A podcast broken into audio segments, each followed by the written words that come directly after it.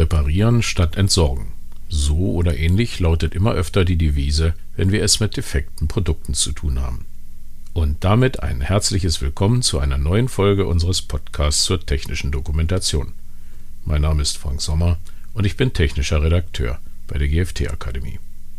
Wer kennt es nicht? Ein Gerät, das eben noch einwandfrei funktionierte, macht plötzlich nicht mehr, was es soll. Ist das Gerät nicht gerade von ideellem Wert, stellen sich die Benutzer dann schnell die Frage, reparieren oder entsorgen? Schaue ich gelegentlich bei unserem Wertstoffhof vorbei, habe ich immer den Eindruck, dass sich offensichtlich viele Besitzer dazu entscheiden, ihr Gerät zu entsorgen, denn die Container, in denen Kühlgeräte, Fernseher oder gefühlt die gesamte restliche Palette der Elektronikindustrie vertreten ist, sind immer gut gefüllt. Die Gründe hierfür mögen vielfältig sein. Vor einiger Zeit verweigerte unsere Waschmaschine ihren Dienst.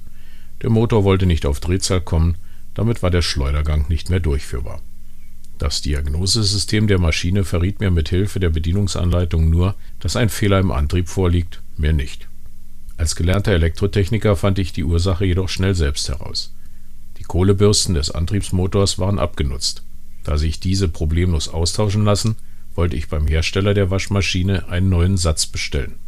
Man erklärte mir jedoch, dass es keine Ersatzkohlebürsten gebe und bot mir stattdessen den Kauf eines neuen Motors an, zum Preis von knapp 200 Euro angesichts des damaligen Neukaufpreises von 400 Euro für die mittlerweile sechs Jahre alte Maschine quasi ein wirtschaftlicher Totalschaden. Denn viele Nutzer hätten an meiner Stelle vermutlich nur zähneknirschend eine neue Waschmaschine bestellt und das Altgerät, das übrigens ansonsten noch tadellos in Ordnung war, auf dem Wertstoffhof entsorgt. Dies umso eher, je weniger ein Nutzer in der Lage ist, eine Reparatur selbst vorzunehmen. Schließlich kommen zu den Kosten des Ersatzteils ja dann auch noch die für den Arbeitsaufwand des Servicetechnikers hinzu, der den Austauschmotor hätte einbauen müssen. Insgesamt wäre der Preis eines neuen Gerätes somit sehr schnell erreicht, wenn nicht sogar überstiegen worden. Verärgert über den Kundenservice des Herstellers unserer Waschmaschine recherchierte ich im Internet und fand tatsächlich nach kurzer Zeit einen Händler, der exakt die Kohlebürsten führte, die ich suchte. Getreu meinem Motto Warum nur einen Satz kaufen, wenn ich für den doppelten Preis gleich zwei bekommen kann, erstand ich's für sage und schreibe ganze 15 Euro zwei neue Sätze Kohlebürsten. Die gesamte Reparatur war für mich in weniger als einer halben Stunde erledigt und unsere Maschine läuft mittlerweile seit drei Jahren wieder tadellos. Soweit meine persönlichen Erfahrungen. Nun gibt es seit längerem auf der politischen Ebene Bestrebungen, dieser Ressourcenverschwendung europaweit Einhalt zu gebieten. Ein Instrument hierbei ist der Green Deal. Der Green Deal ist eine Wachstumsstrategie zur Erzielung einer EU-weiten, modernen, ressourceneffizienten und wettbewerbsfähigen Wirtschaft. In diesem Zuge ist der vollständige Stopp der Netto-Treibhausgasemissionen ab 2050 und eine Abkopplung des Wirtschaftswachstums von der Ressourcennutzung vorgesehen. Neben einer Vielzahl damit verbundener Vorhaben und Maßnahmen soll die Industrie angehalten werden, Produkte anzubieten, die durch ihre Reparaturfähigkeit langlebiger und am Ende wiederverwertbarer sind. Hierzu gehört auch die Prüfung eines garantierten Rechtes des Kunden auf Reparaturen seines Produktes. Im Rahmen der Digitalisierung ist ein elektronischer Produktpass angedacht, der es den Verbrauchern ermöglicht, sich über die Herkunft und Zusammensetzung, aber auch über die Möglichkeiten zur Reparatur, Demontage oder Entsorgung zu informieren. Ein weiterer Ansatz besteht darin, Produkte nicht als Produkt an sich, sondern im Rahmen einer damit verbundenen Dienstleistung anzubieten. So offeriert beispielsweise ein niederländisches Unternehmen seinen Kunden den Betrieb und die Wartung ganzer Beleuchtungssysteme. Die dort eingesetzten Komponenten sollen sich durch eine einfache Reparaturmöglichkeit und spätere Wiederverwendung auszeichnen. Im Rahmen des Vorschlags zur Änderung des horizontalen Verbraucherrechts, das ist die Richtlinie 2011-83 EU, sollen Verbraucher künftig unter anderem auch die für Reparaturen erforderlichen Angaben sowie Informationen zum Reparierbarkeitswert eines Produktes erhalten. Mittels einer Initiative zur Förderung der Reparatur von Konsumgütern, das Recht auf Reparatur, soll die Ökodesign-Verordnung für nachhaltige Produkte ergänzt werden. Über den aktuellen Status können Sie sich unter dem in den Shownotes angegebenen Link informieren. Was umfasst das Recht auf Reparatur? Diese Frage zu klären ist aus meiner Sicht auch für uns technische Redakteure von großer Bedeutung. Stichwort Zielgruppe. Auf der Website des Bundesministeriums für Umwelt, Naturschutz, nukleare Sicherheit und Verbraucherschutz kurz BMUV ist unter anderem zu lesen, dass unabhängige Reparaturen und Reparaturinitiativen gestärkt werden sollen. In diesem Zusammenhang sollen beispielsweise auch die immer mehr zunehmenden Repair-Cafés unproblematisch an Ersatzteile der Hersteller herankommen. Zitat: Es kann nicht sein, dass die Hersteller erzwingen können, dass ihre Produkte nur in herstellereigenen Reparaturwerkstätten repariert werden. An sich ein begrüßenswerter Vorschlag, der dennoch Konfliktpotenzial mit sich bringen könnte. Wer einmal ein Repair-Café besucht hat, wird feststellen, dass die Bandbreite der dort von den hilfesuchenden Besitzern angelieferten Produkten von rein mechanischen wie beispielsweise Omas alter Handkaffeemühle bis zu elektrisch betriebenen wie Mikrowelle, Kaffeemaschine oder Stereoanlage reicht. Nun ist es so, dass ein Fachbetrieb, der ein elektrisches Gerät wieder instand setzt, verpflichtet ist, abschließend eine Sicherheitsprüfung nach VDE 0701 0702 durchzuführen und damit zu dokumentieren, dass von dem Gerät keine Gefahren durch Elektrizität ausgehen. Eine solche Prüfung erfordert außer hierin geschulten Personal auch ein entsprechendes geeignetes und geeichtes Messgerät, was zwischen mehreren hundert und mehreren tausend Euro kostet. Ein weiteres Beispiel. Eine Waschmaschine mit integriertem Wäschetrockner hat einen Defekt. Die Wäsche wird nicht mehr richtig trocken. Da sich das Gerät nur mit Aufwand in einen Repair-Café transportieren lässt, unterstellen wir, dass ein hilfsbereiter Mensch aus diesem Umfeld einen Hausbesuch macht, um die Maschine zu untersuchen. Als Fehlerursache diagnostiziert er einen schadhaften Temperaturfühler, den er austauscht. Leider vergisst er beim anschließenden Zusammenbau den vorher vom Gebläse abgezogenen Stecker wieder ordnungsgemäß zu montieren. Auf einen Probelauf verzichtet er aus Zeitgründen. Als der Besitzer kurze Zeit später seine Wäsche trocknen will, kommt es zu einem Brand im Gerät aufgrund Überhitzung.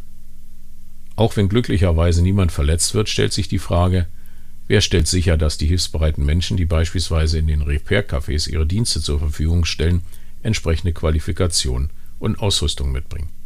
Wer haftet, wenn ein fehlerhaft repariertes Gerät zu einem Sach- oder gar zu einem Personenschaden führt? Wer haftet für den Ersatz des dann vermutlich endgültig zerstörten Gerätes? Welche Auswirkungen haben all diese Bestrebungen und Überlegungen nun auf unsere tägliche Arbeit in den technischen Redaktionen? Wie mein eigenes Eingangsbeispiel zeigt, lassen sich Reparaturen oftmals mit wenig finanziellem und zeitlichem Aufwand durchführen und ein älteres Produkt kann so oftmals noch sehr lange weiter genutzt werden. Das künftige Recht auf Reparaturen an einem Produkt führt aus meiner Sicht aber auch zu einigen Fragen. Wer soll die Reparaturen durchführen? Hier gibt es im Grunde genommen wohl nur zwei Gruppen.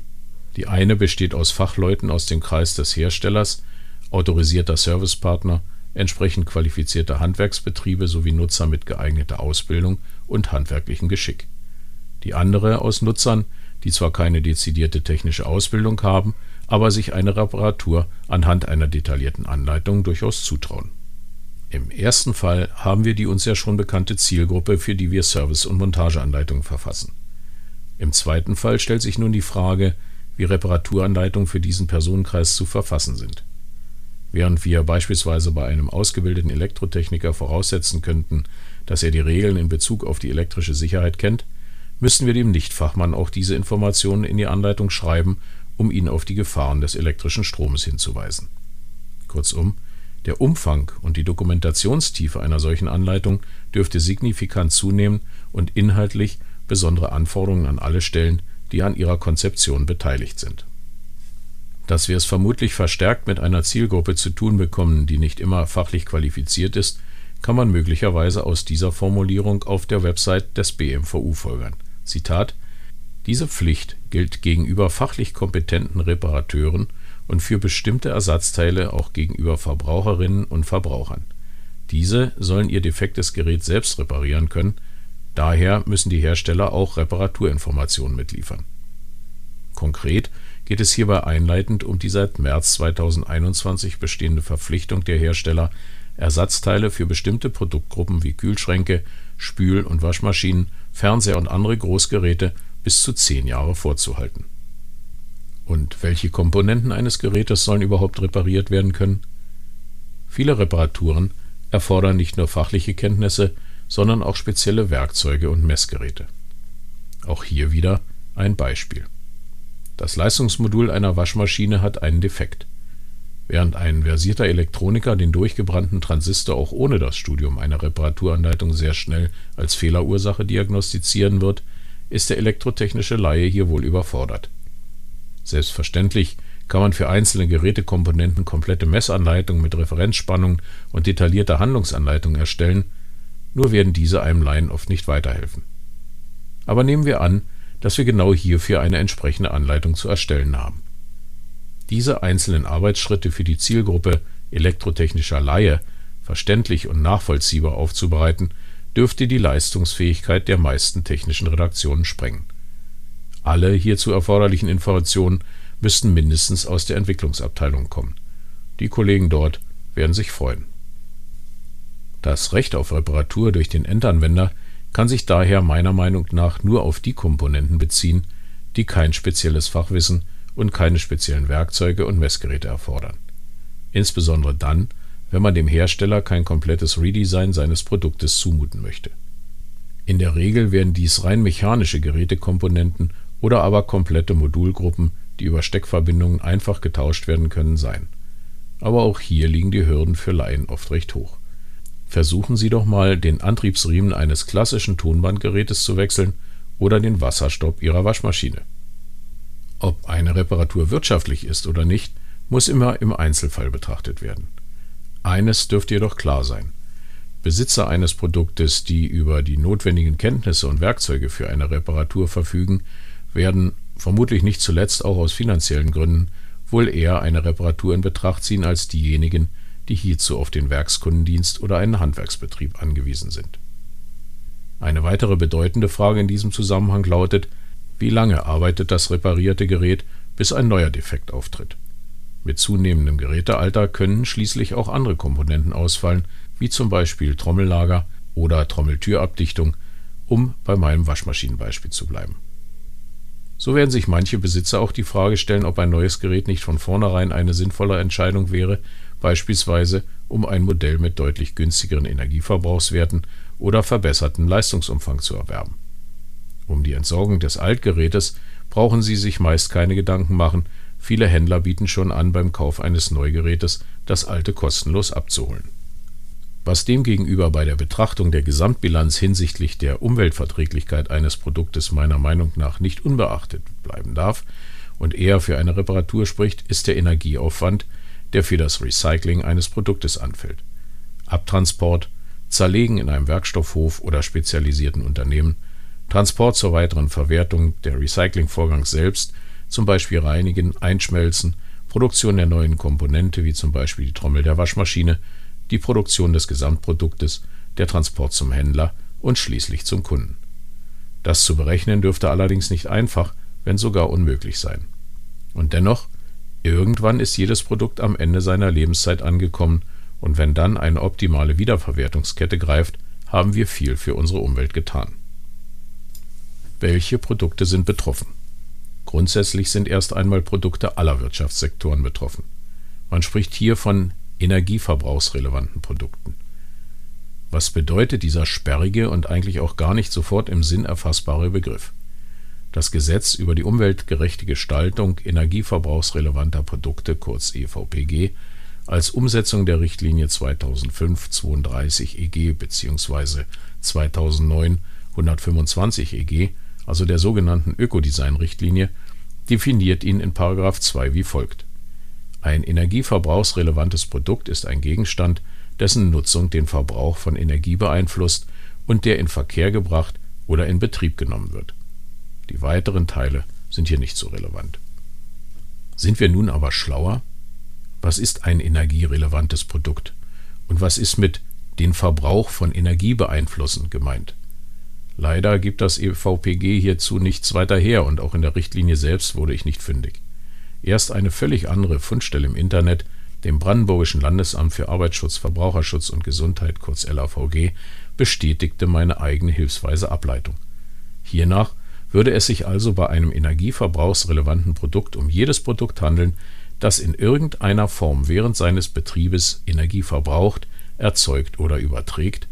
Dies werden in der Regel Geräte aber auch beispielsweise Stromerzeuger sein oder den Verbrauch von Energie beeinflusst, Hierunter fallen unter anderem Materialien zur Wärmedämmung von Gebäuden. Die Formulierung Energie verbrauchen oder erzeugen lasse ich an dieser Stelle aus umgangssprachlichen Gründen stehen, aus naturwissenschaftlicher Sicht sind sie genau genommen falsch, denn Energie kann weder erzeugt noch verbraucht, sondern lediglich mit einem mehr oder weniger großen Wirkungsgrad von einer Energieform in eine andere umgewandelt werden. Stichwort sind hier der erste und zweite Hauptsatz der Thermodynamik. Insofern ist es eigentlich auch falsch, von erneuerbaren Energien zu reden. Mittlerweile existieren mindestens 28 Produktgruppen, zu denen bereits eine entsprechende EU-Verordnung vorliegt, zahlreiche weitere befinden sich in Konsultation bzw. der Durchführung von Vorstudien. Im Bereich der Werkzeugmaschinen liegt ein Selbstregulierungsvorschlag vor. Eine entsprechende Übersicht findet sich bei Wikipedia. Der Link ist ebenfalls in den Shownotes eingefügt. Halten wir also fest. Die Bestrebungen der EU, die Nachhaltigkeit im Produktsektor durch verschiedene Maßnahmen deutlich zu verbessern, ist durchweg zu begrüßen. Auch das Vorhaben, die Reparaturfähigkeit von Produkten zu verbessern oder sogar zu erzwingen, ist ein weiterer Schritt in die richtige Richtung und unbedingt zu unterstützen. Dennoch besteht aus meiner Ansicht hier noch Regulierungsbedarf hinsichtlich der Qualifikation von Menschen, die Reparaturen für andere, beispielsweise in Reparaturcafés, erbringen auch wenn diese unentgeltlich sind, es kann eigentlich nicht sein, dass Betriebe nur dann solche Leistungen erbringen dürfen, wenn sie eine Vielzahl von Voraussetzungen in fachlicher, ausstattungstechnischer und rechtlicher Sicht erfüllen müssen, andererseits es nicht sichergestellt ist, dass private Reparaturdienstleistungen frei von derartigen Vorgaben durchgeführt werden dürfen. Für die technische Redaktion sehe ich derzeit keine nennenswerten Änderungen, außer der, dass wir uns vermutlich auf eine neue Zielgruppe einstellen müssen, Benutzer, die ihr Produkt selber reparieren möchten, obwohl keine ausreichende Qualifikation vorliegt. Mit den Herausforderungen, auch für diese Zielgruppe brauchbare Anleitungen zu schreiben, werden wir aber schon fertig. Und damit sind wir am Ende unserer heutigen Folge. Wenn Ihnen diese gefallen hat, lassen Sie uns doch ein Abo da, so verpassen Sie keine Folge. Vielen Dank fürs Zuhören und bleiben Sie der technischen Dokumentation gewogen. Ihr Frank Sommer.